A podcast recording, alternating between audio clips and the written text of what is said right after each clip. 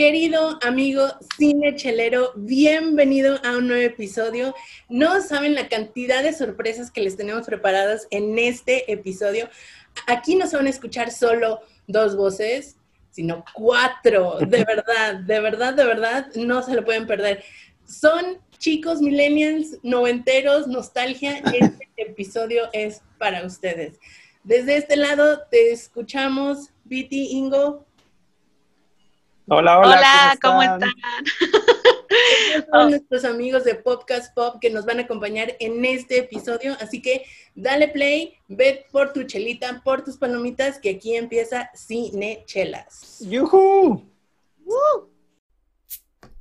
Bienvenidos. ¿Qué les sirvo? Claro. Las cinechelas. Las Cinechelas, con Karina Mejía. Y Charlie Acevedo. Aquí hablamos durante una hora Mm, o dos, a veces más. de cine, sus géneros, Directores, actores, la cartelera. las que nos gustan, las que odiamos y por supuesto, De chelas. quédate porque de que hay chela y hay tema, lo hay.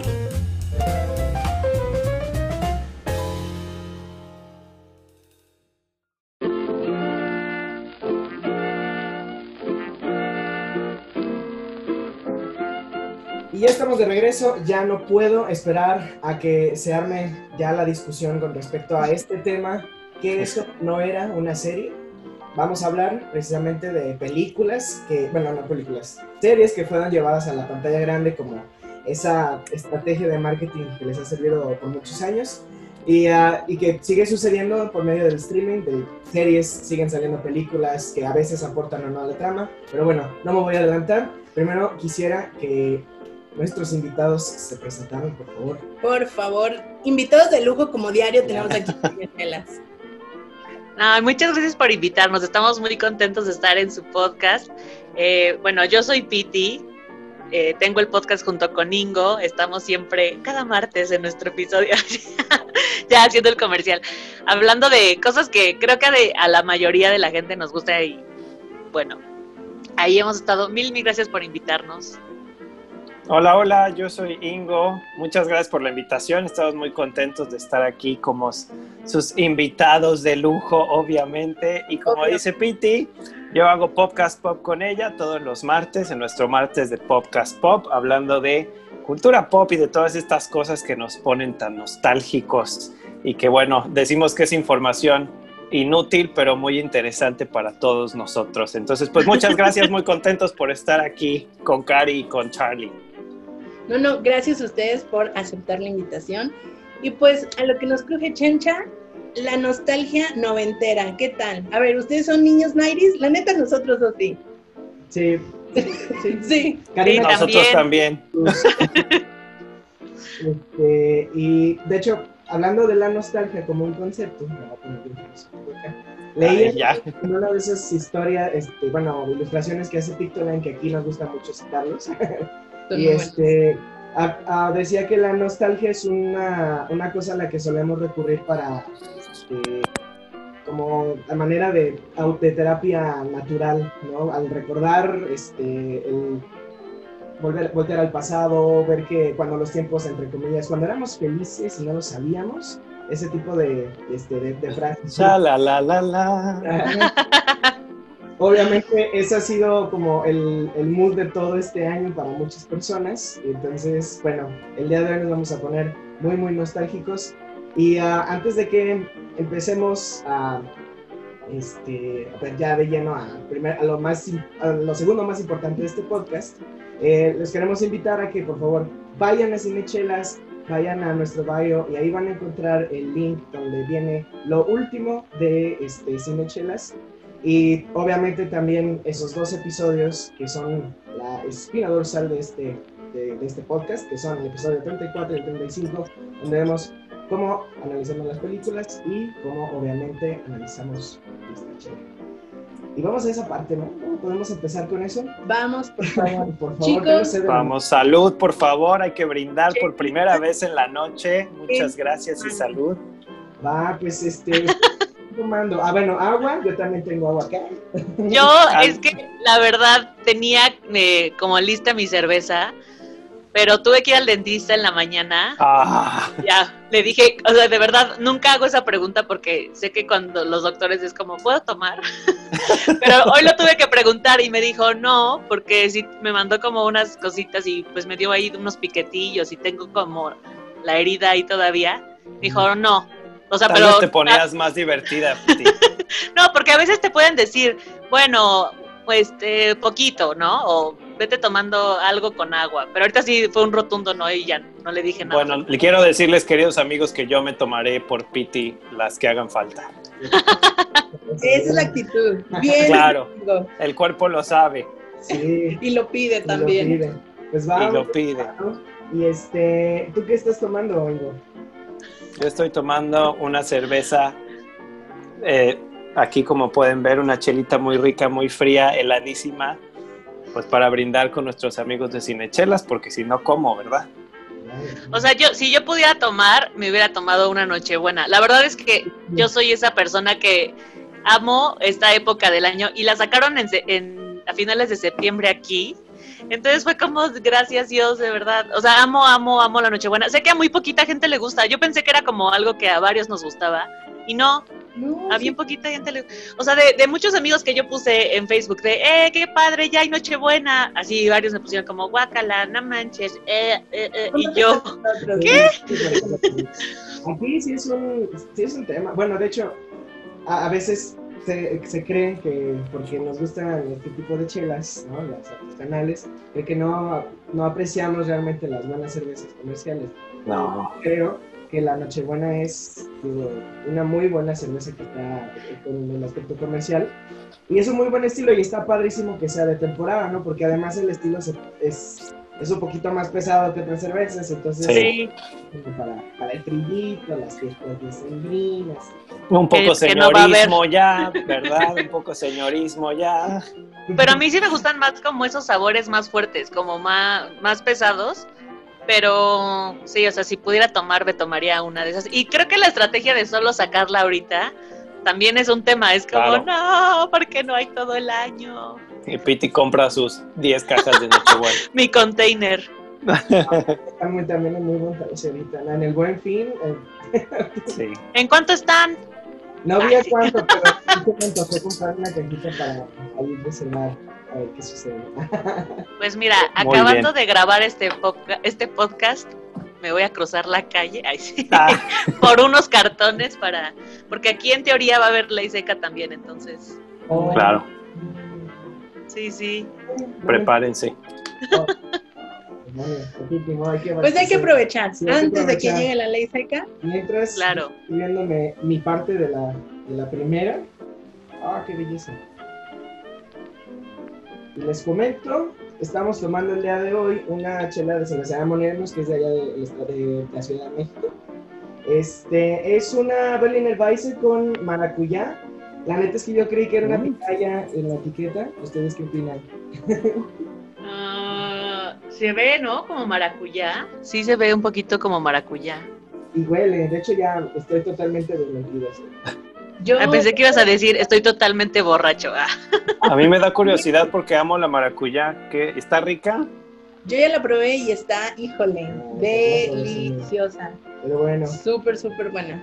Y pues este, acá en Cinechelas nos gusta empezar a degustar una chela, eh, primero así parando, ya vimos que nos vamos a tomar, entonces, este, pues vamos a oler y ya, o sea, de entrada es como si acab- acabaran de partir un- una, fruta y este, me lo hubiéramos poniendo en la cara, entonces, ah, tiene un cuerpo muy cristalino, no tan espeso, este, estoy esperando a que sea un poquito ácida, ¿ustedes qué, qué auguran?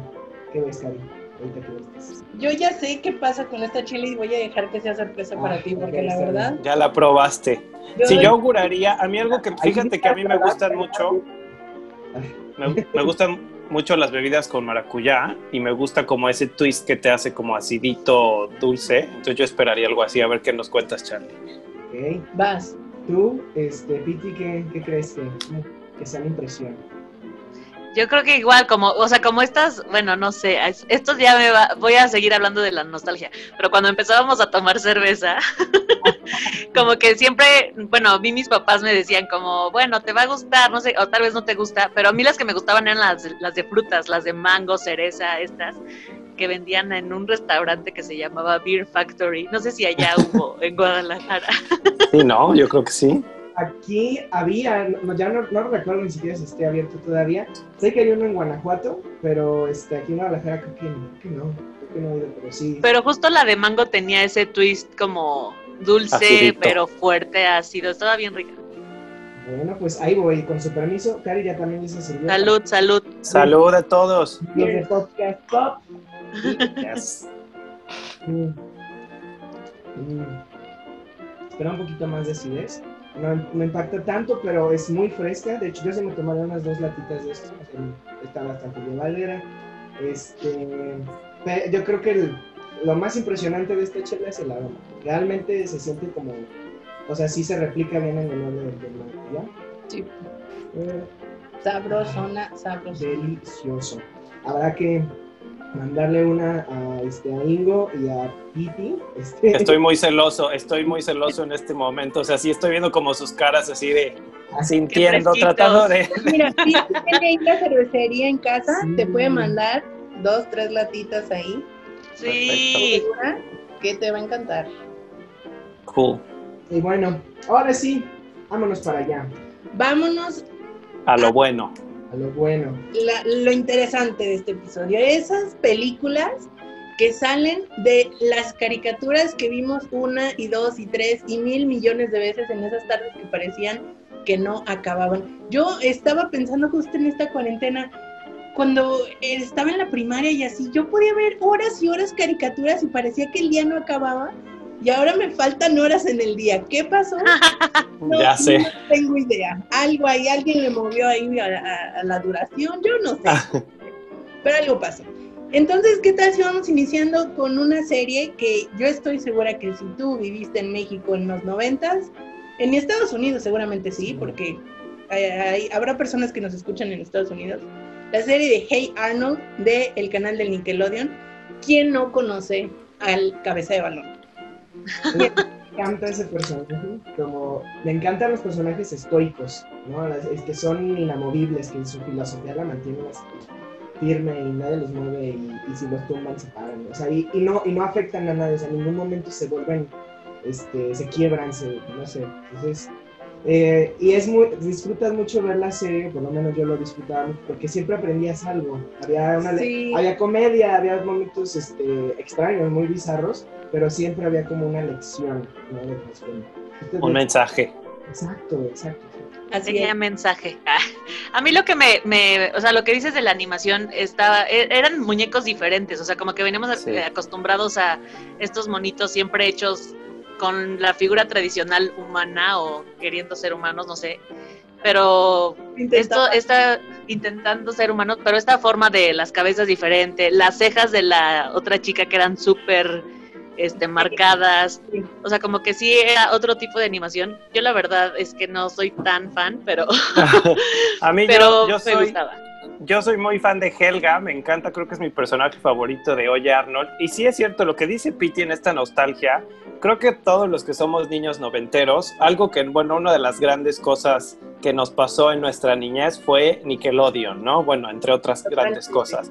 Porque sí es cierto lo que dice Piti, Nickelodeon nos empezó a dar todo este contenido de caricaturas. Siento que antes las caricaturas estaban como más enfocadas a esto que a mí tanto me choca, que es tratar al niño como medio tonto, o sea, como que pretenden ser inocentes, pero caen un poco en lo tonto y cursi. Y Nickelodeon fue como de los primeros que nos dio este contenido de, ah, pues eres niño y no tienes que ser necesariamente un tonto, ¿no? Entonces, Oye Arnold, y bueno, de otras que vamos a hablar, que también, de otra más que vamos a hablar, que es de Nickelodeon, creo que fue esto, o sea, fue como diferente, los muñecos, en ese entonces yo me acuerdo que mi mamá decía que qué muñecos tan feos, ¿no? O sea, Sí, les los parecían papás feos los eso. muñecos, claro, pero a nosotros nos parecían padrísimos, o sea, también yo me acuerdo mucho antes de esto, un poquito antes estaba Doug Narinas, que es como lo mismo que era así de estos, estos dibujos y estas animaciones diferentes. Entonces, Arnold la tengo en ese sentido en mi corazón y Helga, insisto, me parece maravillosa, creo que es mi favorita de Oye Arnold y lo será siempre. la gran enamorada de Arnold para Claro. y este que casualmente esto no es un spoiler porque digo la película que hicieron a consecuencia del, del éxito de la, de la serie este nos concluye ciertas tramas de la historia central de, de Arnold que bueno está, está muy, muy interesante y, y bueno pues comparando ahora sí serie con película este que recuerdan eh, les dejo un sabor de boca Que cabe apuntar que hay una película que salió en 2002, que es de la que vamos a hablar, porque hace dos años salió, Sí, otra, salió otra. pero ya como que el diseño de los personajes ya... De hecho yo Lo cambiaron. no la vi, pero nada más de ver el tráiler dije, esto tiene un aroma muy fuerte a Phineas y Ferb. No sé por qué. Me Sí. recordó muchísimo el feeling de Phineas. El humor, el humor un poquito, ¿no? Ajá, dije, esto no es el Arnold que yo conocí y el Ah. del que me enamoré en aquellas tardes de los noventas. Entonces, Cari en Helga. querido cabeza de balón, sí, completamente. Porque la nostalgia sea pura y verdadera, vamos a hablar de esa película que Ok. se estrenó en el 2002. Bueno, Porque pues la yo- otra es de la jungla, ¿no? La- perdón, la 2017. Hey Arnold, la película de la jungla. Pero es que eso ya era una cosa muy diferente. Sí, no, ni al caso, ¿no? a resolver el gran misterio que pasó con sus papás, pero creo que hay un episodio que sí nos dice qué pasó, o sea, en la temporada 5, que ya era la final, o algo así sucedió. algo por el estilo. Ah. Yo tengo, tengo sentimientos encontrados, no sé qué piensen ustedes y Chan, nuestro- chan, chan. nuestros queridos escuchas. Fíjense que yo con estas películas sí no las amo tanto porque éram- éramos como muy fans de la caricatura y no sé, siento, me dan el feeling que quieren como que abarcar muchas cosas en muy poquito tiempo porque aparte en estas películas de niños pues ya sabemos que nunca duran más de 90 minutos. Entonces no sé, o sea, siento que como que cuando ya te estás prendiendo en la película, de repente como que quieren terminar todo así muy rápido. Entonces preguntaba a Cari con cuál te quedas. Honestamente yo siempre me voy a quedar con la serie, con la caricatura. No me parece una mala película, obviamente, porque pues a todos los que nos gustaba, pues estaba súper cool de verlos en grande, ¿no? Pero si me preguntan, yo me quedaría 100% po- con la caricatura y la serie más que con la película, pero quiero escucharlos a ustedes también. Pues miren, la verdad es que yo comparto 100% visión contigo. Las series obviamente te dan mucho más espacio para desarrollar personajes, motivos, traumas, ilusiones. Entonces, sí, la verdad es que las series por mucho son mejores. No porque las películas no sean buenas, pero eh, sí, yo me quedo con O sea, creo que es el feeling, Pero por sí. ejemplo, de la película de Los Simpson también, que todo mundo amaba la serie y cuando salió la película, pues la fuimos a ver, nos gustó, pero es ese sentimiento de, sí me gustó, pero, o sea, siempre hay un punto de comparación, no, no hay manera de no compararlas. Y es que es gen- son personajes con los que creces y estás viendo diario, ¿no? Entonces como que tal vez es eso, como que esperas mucho más información y te quedas como, ay, quiero más y ya se acabó. Y no sé cómo lo sienten ustedes, pero en específico esta película de Arnold, la de 2002, yo la sentí como un episodio largotote. Exacto, es Sí, claro. la palabra de la... sí, o sea, para mí este tipo de películas de las que vamos a hablar hoy, menos de la última, terminan o resultan ser este un episodio grande y que hay, hay veces que ni siquiera tiene que ver con lo que realmente sucede en la serie, ¿no? Sí. Ya luego hablaremos de Bob Esponja en algún otro momento, pero, pero sí, o sea, resulta ser, para mí la de Los Simpson fue eso, o sea, un episodio larguísimo. Largo. ¿Cuál se sí. disfruta de, de alguna manera? A mí lo, lo que más me gusta de la película de Hey Arnold es que, este, que muestra esta parte que jamás va- veríamos en la, en la serie donde de repente es el apocalipsis, eh, bueno, una especie de Claro. apocalipsis en, en el vecindario este, tipo neoyorquino de, de Arnold. Eso, hasta Ajá. muchísimos años después yo me enteré que estaba basado en los suburbios de Nueva York. pero que no lo es. Ujú. Pero que no es, y de, de repente como que todo hizo así como clic, ah, mira, ahora ya entiendo. Ah, claro. Ahora que- entiendo todo. Sí. Exacto. Sí, sí. Trataron así como de traer el, el estilo urbano de Brooklyn, tengo entendido, no sé, algo así se siente. Yo nunca he ido, pero no sé ustedes. Yo he ido, pero no he vivido. Es lo mismo. entonces. Yo creo que también no, no piensas en eso, ¿no? O sea, como que de- digo, ya grande y que te hacen el clic, dices, ay, wow, claro. Pero como que de niño, el último que piensas es en dónde está situada, ¿no? Sí, claro, porque es como muy universal todo. Ajá. Conecta sí o sí. Y creo que otra de las cosas padres de esta película, o por lo menos que a mí me gustaron mucho, es que Hey Arnold, cada episodio es como presentarte un personaje interesante, que tiene algo que decir, algún trauma escondido, y Arnold mágicamente los libera de sus traumas en 15 minutos y les cambia la vida, ¿no? Y lo padre que se me hizo de la película es que todos los personajes de todos los episodios salen por lo menos en un momento de la película. O sea, como que es una reunión de los ciento y tantos episodios y cada uno tiene como su flashazo. Entonces, pues como la reunión de toda la comunidad de ahí donde vive Arnold, que en, realidad no se llama, ¿no? No, no, Es un no recuerdo. misterio. No recuerdo. De hecho, no sabemos Claro. las series cómo se apellidan, como este tipo de cosas que man- se mantienen en misterio para siempre y por siempre. Lo que sí se Misterio sabe sin resolver. es que no es faldita, es lo que le sale de Claro, la es, es una camisa. camisa. Sí, es una camisa, sí.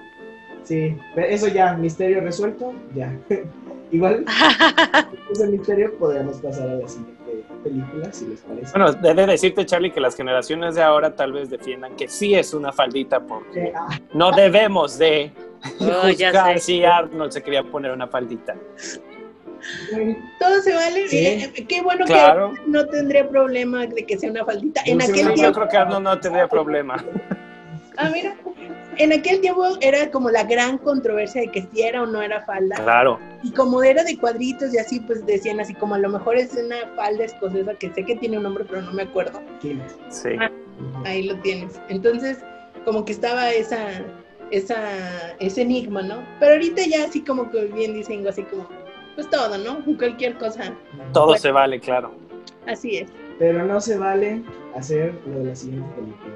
No, no es cierto. Este me estoy adelantando. Sí, no, no, tú estás pensando en la Todavía en tercera. la tercera, no, a Sí, la- no, tú ya te fuiste lejos, Charlie, porque la que sigue, no, todavía no es tan ofensiva. No he hablado mal de esa película en tres meses, ya lo necesito. Ah, ok, lo necesitas, el vómito. Sí.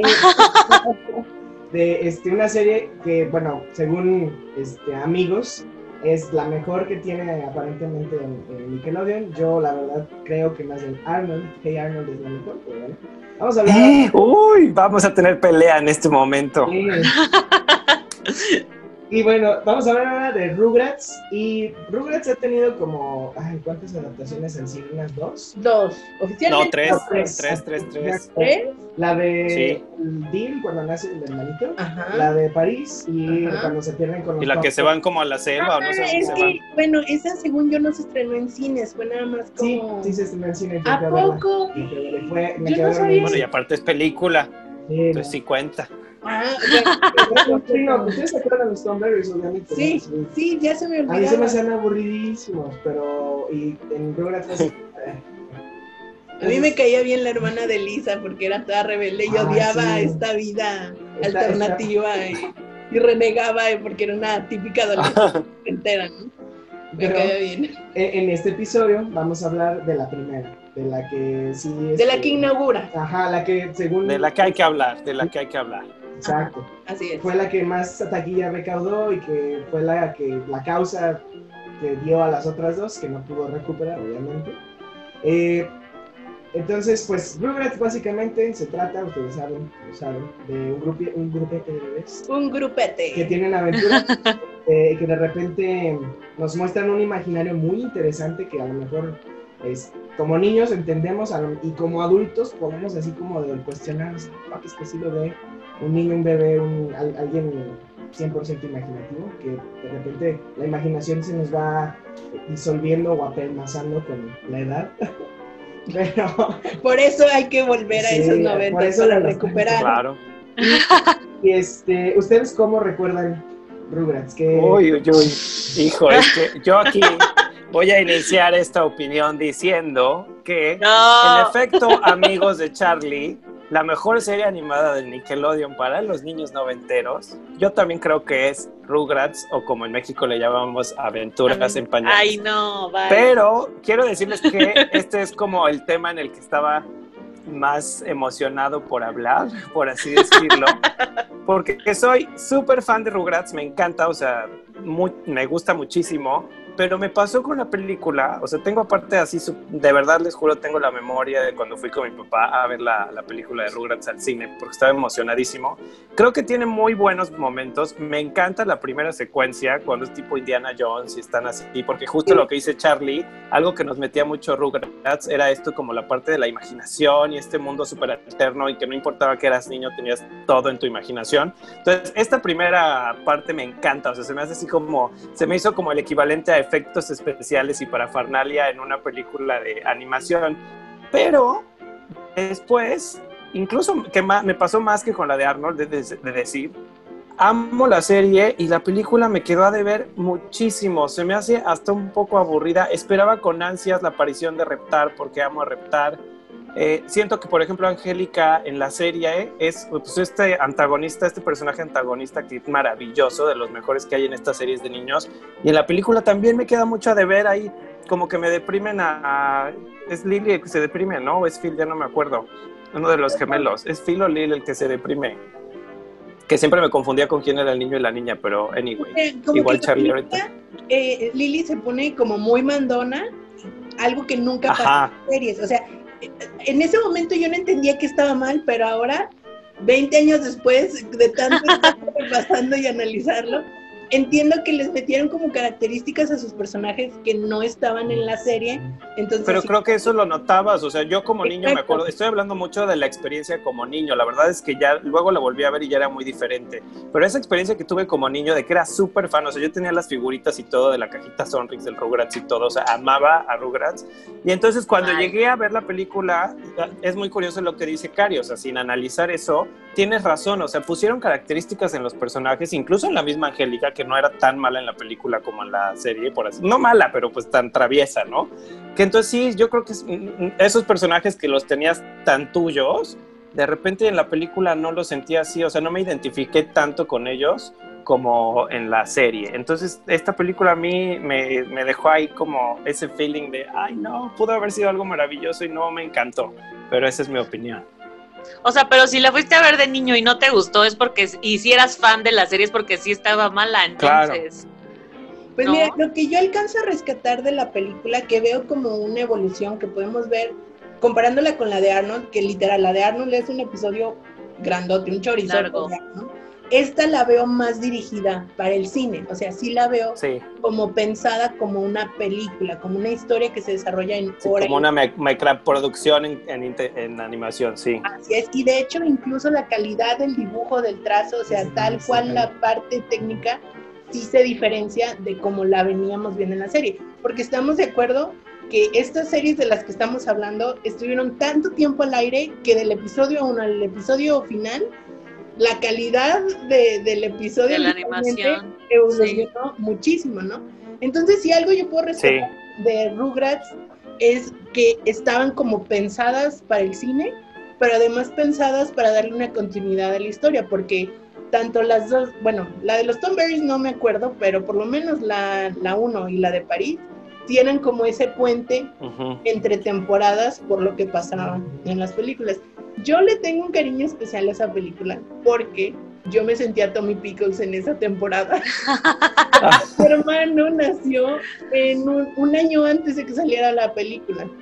Entonces yo me identificaba perfecto con Tommy Pickles de que viene este usurpador a quitarme el amor de mis padres, o sea, oh, claro.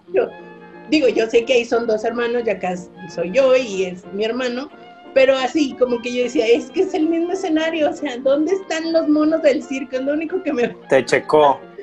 Sí, sí, sí, pero creo que sí, pudieron haber hecho algo, algo un poquito más padre, ¿no? Y eso que dices de los dibujos, fíjate que no sé, ahora que no lo había pensado tampoco, pero creo que a mí me gustaban más los dibujos mal hechos, por así decirlo. O sea, creo que eso también tal vez influía en mi mente de niño, como porque sí me acuerdo mucho que los veía así como pues súper diferentes, más coloridos y todo. Y creo que a mí eso no me gustó, o sea, creo que hubiera preferido que, ya sé que obviamente en cuanto a negocio y marketing y campaña de me- megaproducción, pues tenían que ponerle más, pero a mí como niño sí fue como, no, no son los que yo veo todos los días, ¿sabes? Sí, sí. Sí. Fue lo mismo que pasó con la película esta de hace dos años de Arnold. O sea, ya está como tan sofisticada. Sí, de hecho, hasta se ve ya- grande, ¿no? Así que ese no es Arnold. Ya no se ve un niño de nueve años. Sí, O sí, sea, sí, en sí. ningún Pero pasa con muchas películas, igual con Don Gato, que ahora la sacaron como en computadora. Eh, igual Tommy Jerry, que también la están sacando así. O sea, la anima es como, ¿por qué cambian la animación original? Sí, al final, lo, por lo que, la- la- o sea, nosotros somos el público, a los que van dirigidos. Exacto. Pues deberían ma- mantener como un poco la, pues la misma fórmula y la misma animación, no como poner ya esta animación súper sofisticada y, ay, miren, sí crecimos con ustedes y somos igual. Ahora tecnología 2020 es como, pues no, yo lo que quiero ver son cosas que veían en los 90, no, no ahorita. Porque la vemos Claro. ahorita en nuestros celulares o en la computadora y la definición está chafísima. Sí, claro. Sí, pero eso quieres ver.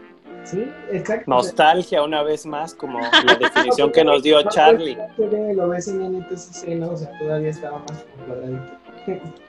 y totalmente de acuerdo con ese punto, Cari, este, de que lo que se rescata es a lo mejor la subida de calidad, pero de ahí en más, ¿de qué sirve, no? O sea, yo me acuerdo que quería un carrito como el de. Eso es todo Sí. lo que... O sea, que- Reptar es lo máximo. Sí, o sea, que de repente es como todo terreno y luego este, se hace un barco. Esa madre nada más le hace falta volar, no sé, o sea... Sí, Creo que Sí. sí volaba, pero ¿sí volaba? no lo vimos. No, eh, no era seguro sí volaba. el mecha, de la 2, ¿no? Que es como un, un Jagger de, de Pacific Rim. Es que es la, la versión mejorada. para Ah. Bueno. Charlie, recuerda que con tu imaginación todo es posible, así que con tu imaginación, claro que podía volar el carrito de chapala, a ver si puedo navegar. Pero por ahí me llegó el chisme que tú no eras tan fan de los Rugrats. A ver. No, a mí de, por- o sea, a mí de Nickelodeon me gustaban, creo que otras caricaturas. Me gustaba la de, ay, ¿cómo se llamaba? Que eran como unos muñecos de plástico de verdad y los ponían ahí como a pelear y hacer cosas. Bueno, Bueno, y la Liga de la Justicia. Kablam, esa, esa me encantaba, pero Rugrats como que lo intentaba y lo intentaba y eran estas cosas que a todo mundo en la escuela les, les gustaban y era como, ¿cómo no te gustan? Y yo, no, sí me gustan, la voy a volver a ver y como que quería darle otra oportunidad y otra oportunidad y era como, ay no, me desesperaban las voces muchísimo, yo ya así en súper madura, ¿no?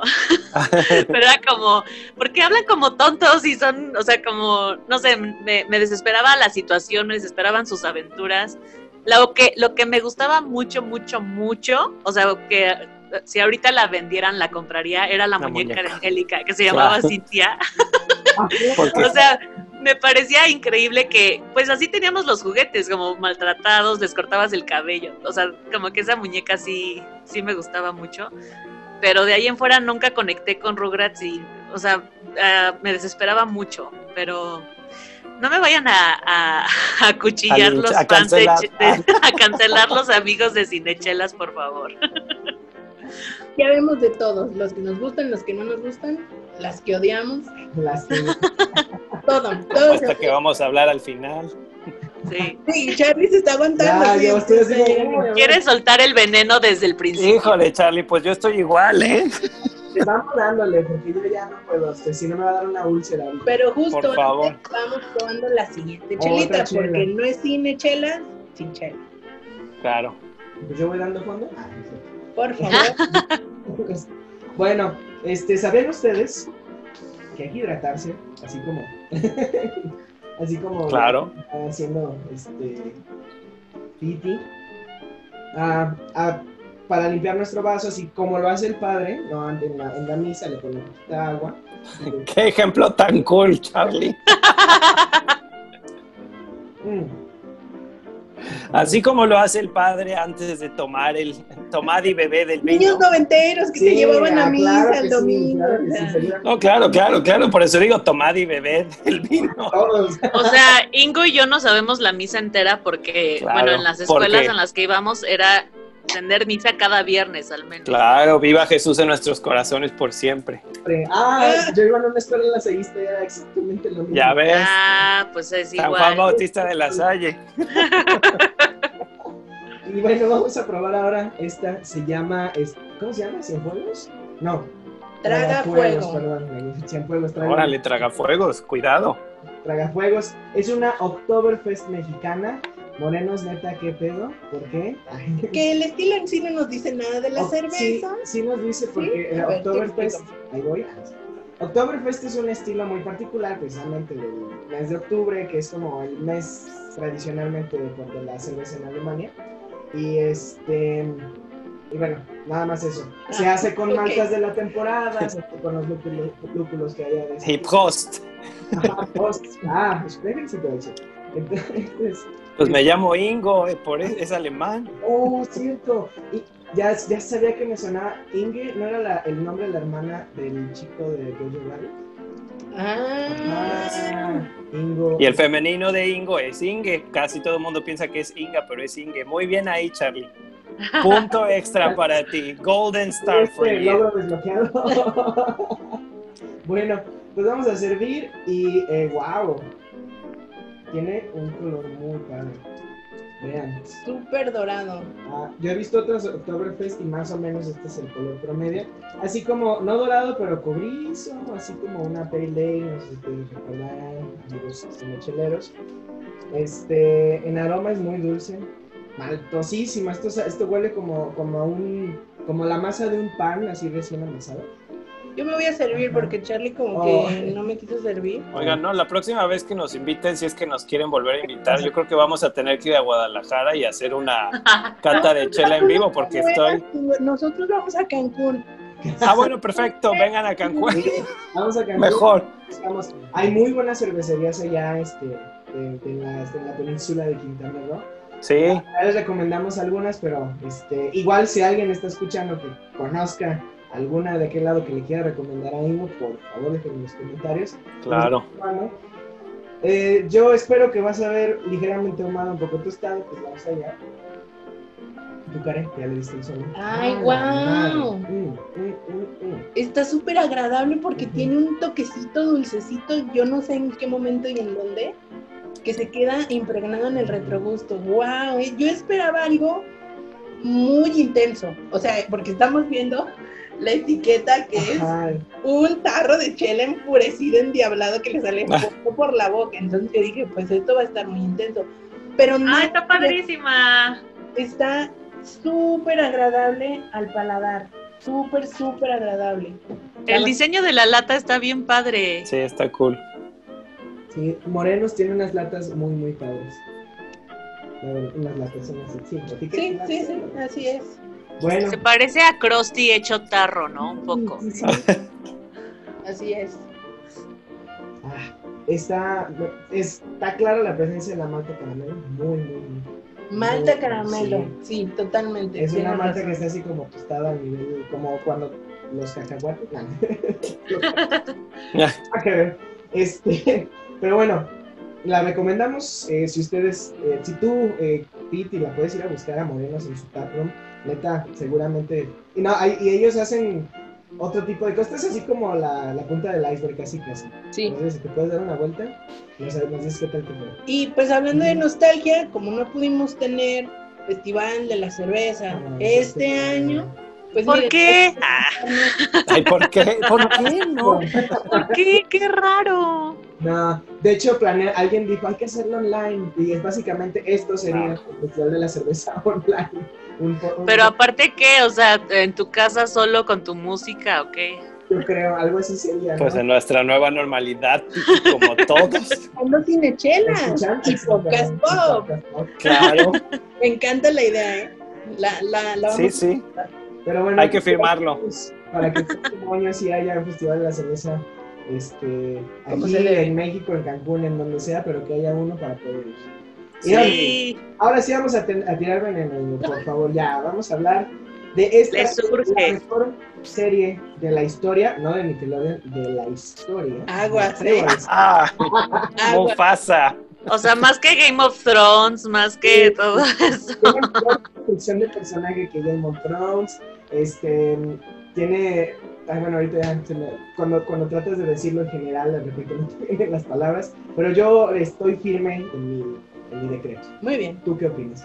Yo opino que es una serie demasiado buena y que ya mucha expectativa. Estamos hablando de Avatar, la leyenda de Aang. Que bueno, si no fue tan 90 definitivamente no fue tan 90 fue más bien como No. principios del 2000, 2004, 2005, por ahí. O sea, ya, ya estábamos entraditos. Ya estamos en la secundaria. en ¿no? años- Ya éramos teens. Ándale, exacto. Creo que a Pues lo más, no resuena tanto como en la nostalgia de Rugrats y Rocco para los que están siguiéndonos en video, Charlie Triano, finísima de Rocco. Este es ya un poquito más, más, más as- hacia acá, pero definitivamente es una serie, híjole, que bueno, no por nada aquí en Cinechela, si se van más para atrás, se encuentran Muy atrás. muy, muy atrás, encuentran ahí unos episodios dedicados específicamente a Avatar solita, ¿no? Deberíamos de tomar eso. Estábamos haciendo un podcast que se, que se llamaba Avatar un episodio a la vez y hacíamos como un desmenuce de cada episodio cultural. Desmenuce. Un desmenuce. desde- un desmenuce, episodio por episodio. Hashtag desmenuce de Avatar. Úsenlo, por favor, me etiquetan y... Sí. ¿A ustedes les gusta Avatar? Hijo, yo aquí les voy a contar mi experiencia con Avatar. Porque, no, no, no me vayan a linchar. Fíjense que No lo yo, vayan a mi- cancelar, por favor. Mi primer contacto con Avatar, tristemente y lamentablemente, fue esta horrible película que, se hizo, que hizo eh, M. M. Night Shyamalan, que para los que no lo ubiquen mucho es el que hizo Sexto Sentido y que creo que fue lo único bueno que hizo porque No, hizo cosas muy Ay, raras. no, la aldea también. La aldea está buena. Él Ah, es la aldea, sí. director de Split, fragmentado.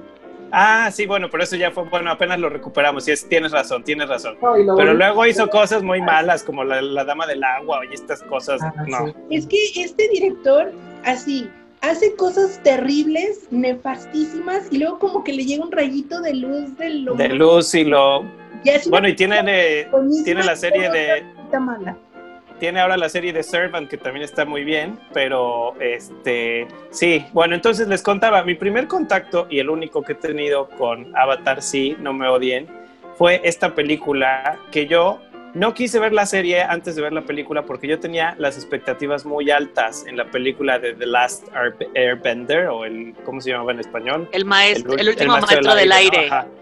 Entonces yo tenía muchísimas expectativas, estaba emocionadísimo por irla a ver y no manchen la decepción que tuve. Entonces, ¿saben qué me pasó? Que cancelé Avatar de mi vida gracias a esta película y decidí nunca ver la serie, que ahora sí la quiero ver porque así como Charlie y como Karina, tengo muchos amigos que son muy fans y Charlie no es la primera persona que escucho que dice que es así como la mejor serie en contenido, filosofía, ideología y demás.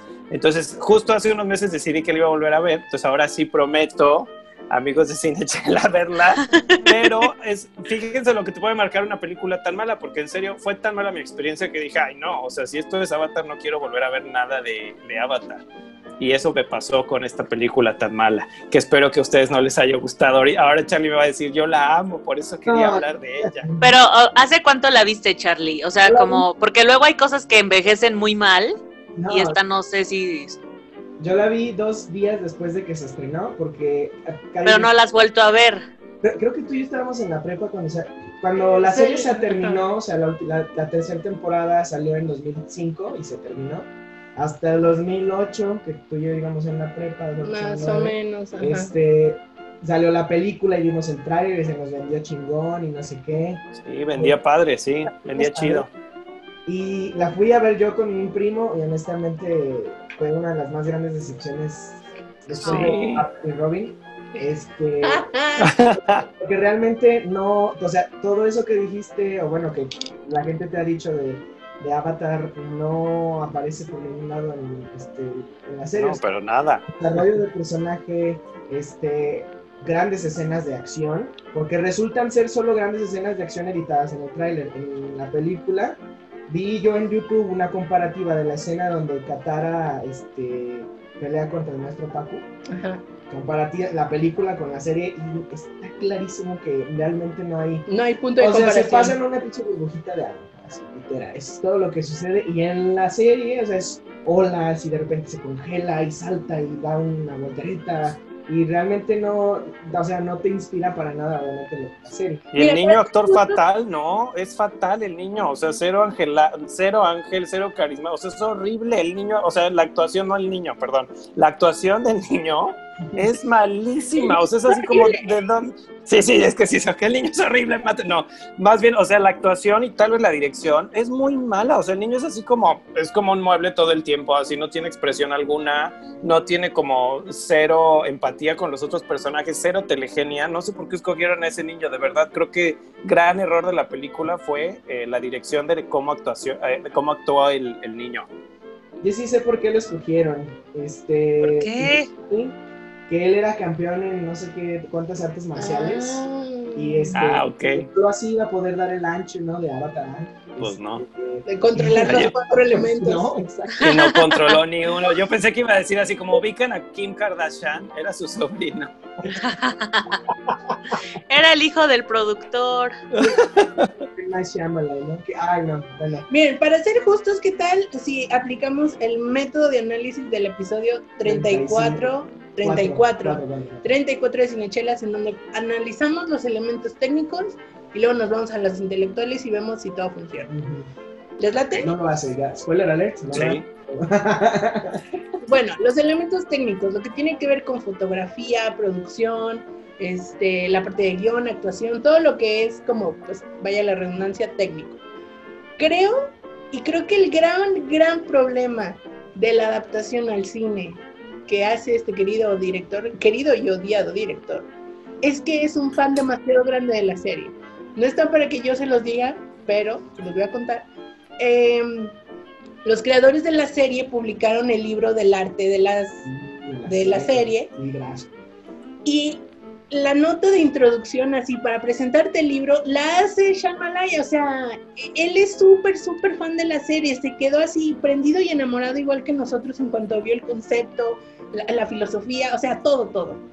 Yo creo que quiso hacer algo tan grande, tan inmenso y tan extraordinario que simplemente se le salió de las manos. Él escribe, dirige, produce, o sea, casi casi nada más le faltó ponerse enfrente de la so- ajá, soca, ¿no? O ponerse sí, enfrente de la cámara, actuar él también, o sea, quiso hacerlo, quiso hacerlo demasiado grande y se le fue, o sea, se le salió de las manos. Yo creo que sí, el que mucho abarca, poco aprieta y ese es un ejemplo muy tangible de que puedes tener una producción gigante, puedes tener los miles de millones de Presupuesto. presupuesto, pero si desde el guion no hay algo chido, lo demás no va a salir. O sea, porque la serie se trata así de temas como muy profundos y filosóficos, pero también está esta vibra super light de, de bromas y gags así como súper ligeros y algo muy, muy tranquilo, muy animado, ¿no?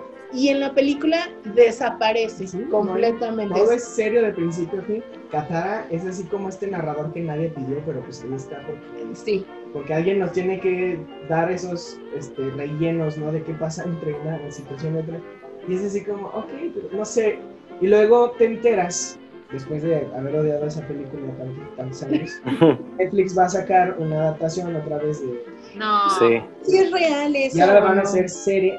O sea, la confirmaron, pero no han dado avances. Sí, pues es que porque COVID.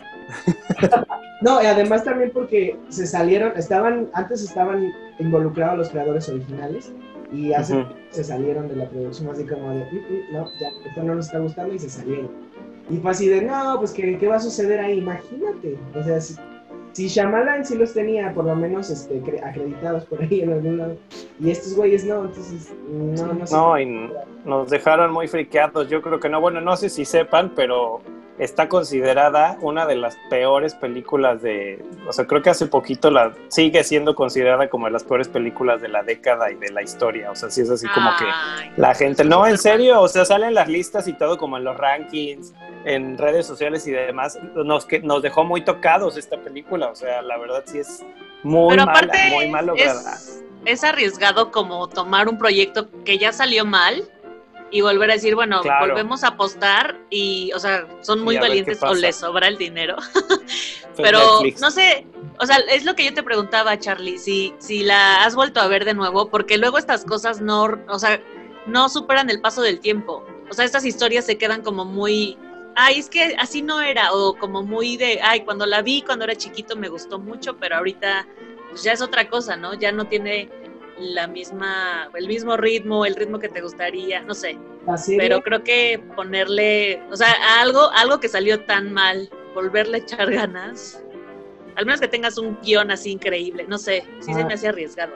la serie sí la he vuelto a ver miles de veces, pero la película creo que solo la, me atreví, digo me atreví, a verla una vez más para ver, o sea, sí, No manches, qué valor, Charlie. Salud. Así, por el eso. masoquista, el masoquista.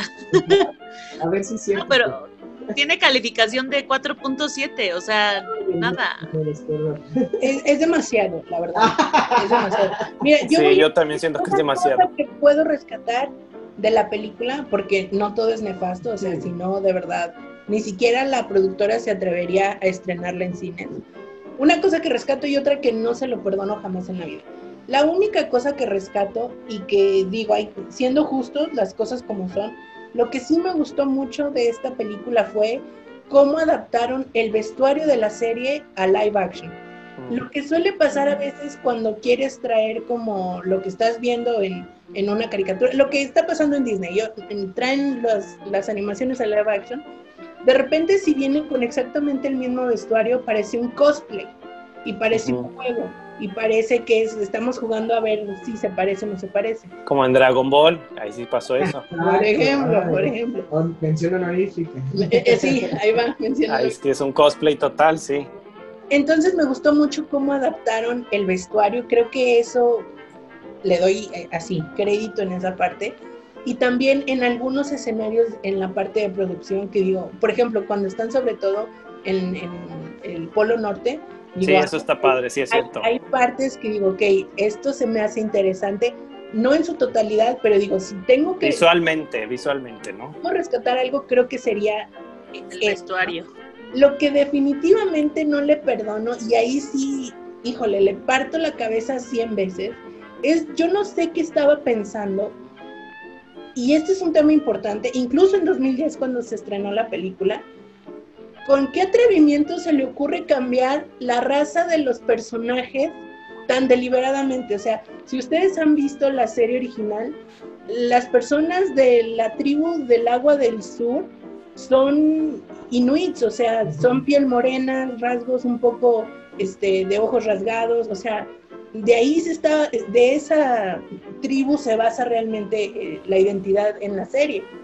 Y acá me viene y me pone dos güerazos que no puedo ver, o sea, y luego en la Nación del Fuego, que son así blancos, así como fieros, Asemeja mucho a la cultura china, ¿no? Sí. sí, sí. y pone y suplanta esa identidad con personas de, pues yo los veo como con tipo Asia del Sur, una cosa por el estilo, que por ejemplo yo sé que no es falta de talento en los actores, o sea, Dev Patel es un excelente actor, pero ahí en esa película, híjole, yo digo, bye, Que bye, Patel bye, también bye. es experto en artes marciales de alguna manera.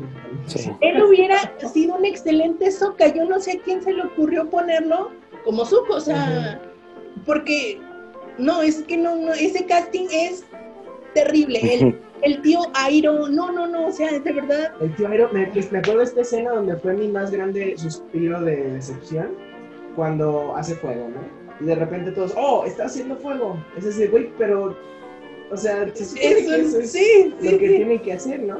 Y después, vuelve, cuando volví a ver la película, este, vi que la, la- los maestros que agarraban su fuego de otro lado y lo lanzaban. Eso lo criticaron Dije, muchísimo. Pero bueno, podríamos ir y seguir muy, mucho, mucho más lejos con esto. Este, pero bueno, creo que ya, ya hemos destrozado bastante bien esta película. Eh, en general, funciona, tal vez llegó a funcionar para la taquilla, seguramente ganó mucha gente su primer fin de semana, pero híjole. Tenía la vara muy alta con la serie, la verdad. demasiado, y Sí. pero no se va- no se va. Pero que es basado en un cómic, en un- yo la verdad es que No un anime. Es, ajá, o sea, es, un, es una serie de Nickelodeon que hicieron, hace, original de Nickelodeon, pues sí, y es... Sí, y es de Estados Ajá, Unidos, de Estados ¿no? Unidos. No es una- origen la- hay, hay japonés. mucho- hay un problema polémico, ¿no? Es que es anime porque no es Japón, pero ay, es el mero estilo. o sea. El estilo visual es como de anime, pero es de Sí. Estados Unidos y no hay un manga previo, De o sea, hecho, no hay hay como muchos- una historieta. Hay cómics que salieron de la serie, de hecho que te tienen los... Los huecos de espacio. ajá, entre un avatar y el otro, y ay, ese tipo de cosas.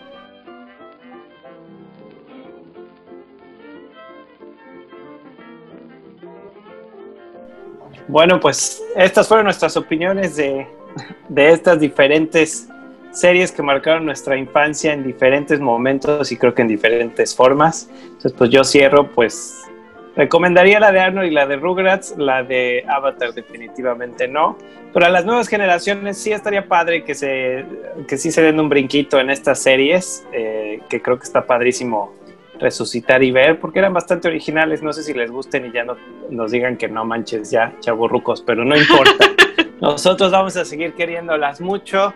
Y bueno, eh, pues muchas gracias por invitarnos, nos las pasamos bien padre hablando de toda esta nostalgia de caricaturas y pues habrá que esperar qué nuevas sagas de las nuevas generaciones se vuelven también películas y pues ojalá logren cosas mejores que estas que mencionamos hoy.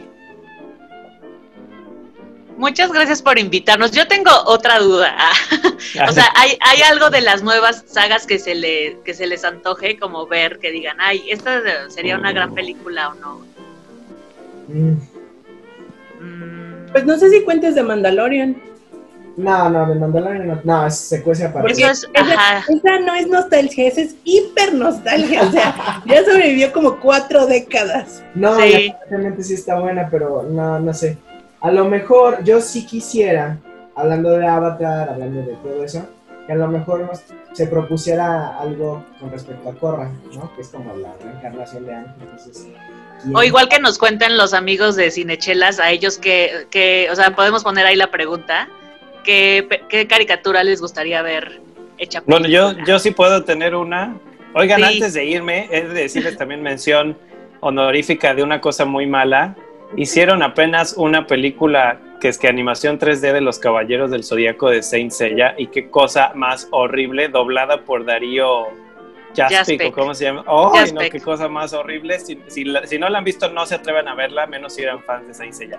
Y contestando O sea, tu pregunta, era- Piti- ah, No, era, era mala aparte por el, por el doblaje, Es ¿no? que era No. como la misma, era como la misma historia, la animación muy mal hecha y el doblaje horrible, o sea, así como que por, no, muy malo. Ay. Pero contestando a tu pregunta, que no tiene mucho que ver con estas caricaturas, yo soy súper fan de BoJack Horseman en Netflix y me gustaría ver una película que igual ya no, digo, con el final de la serie no sé si se podría, pero igual como hay un reboot o algo, y esa me gustaría ver en la pantalla grande.